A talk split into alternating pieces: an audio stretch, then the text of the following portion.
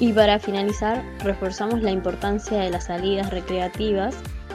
lo que implica desde la institución, los docentes y su compromiso, los alumnos y la comunidad, ya que como docentes en formación consideramos que es muy enriquecedor